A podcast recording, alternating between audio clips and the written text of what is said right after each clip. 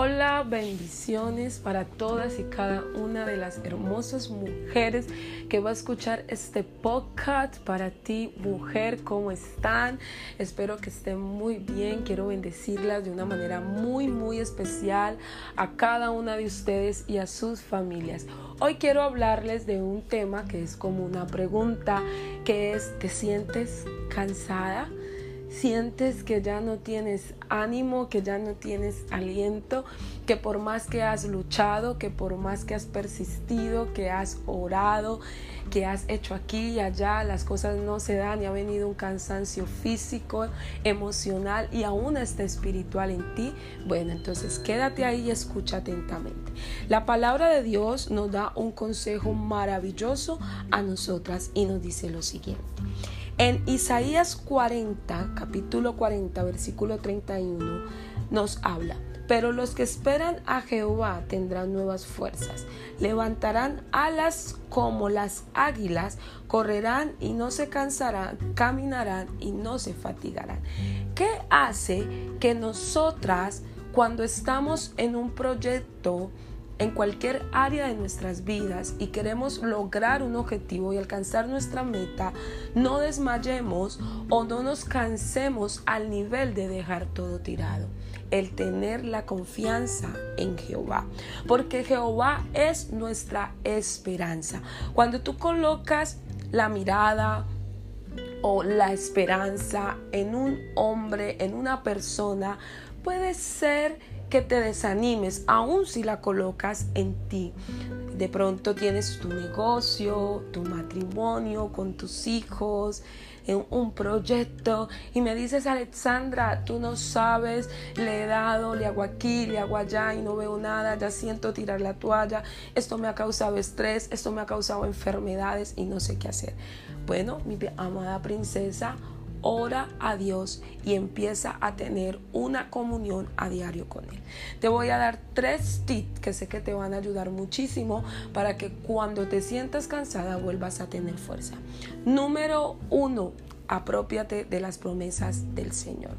Lee la palabra de Dios y cada promesa que Dios tiene en su palabra es una vitamina, es una vitamina inyectada que te hace activar y volver a empezar cuando has sentido que ya no quieres nada. Lo segundo que vas a hacer es rodearte de personas positivas, de personas de fe, de personas que te empujen, de personas que te animen, de personas que realmente estén a tu lado para apoyarte en esos proyectos y darte un buen consejo. Y número tres, persiste persiste. No dejes de insistir hasta que no veas eso que tú te has propuesto, ese sueño de Dios en tu corazón, eso que Dios te ha revelado. No lo dejes de hacer.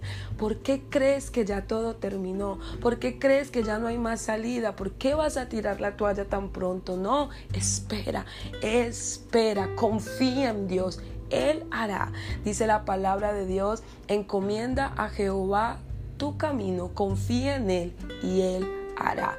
Si confías en Dios más que en ti, más que en tus habilidades, tus talentos, tus dones, más que en las personas que tienes alrededor, tarde que temprano verás la mano de Dios resplandecer.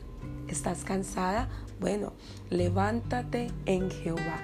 Aquellos que esperan en Jehová tendrán nuevas fuerzas. Mira esta promesa, nuevas fuerzas. Quiere decir que Él te va a dar una fuerza extra y te vas a levantar como el águila, un animal de visión, un animal de altura, un animal que no se derriba tan fácilmente.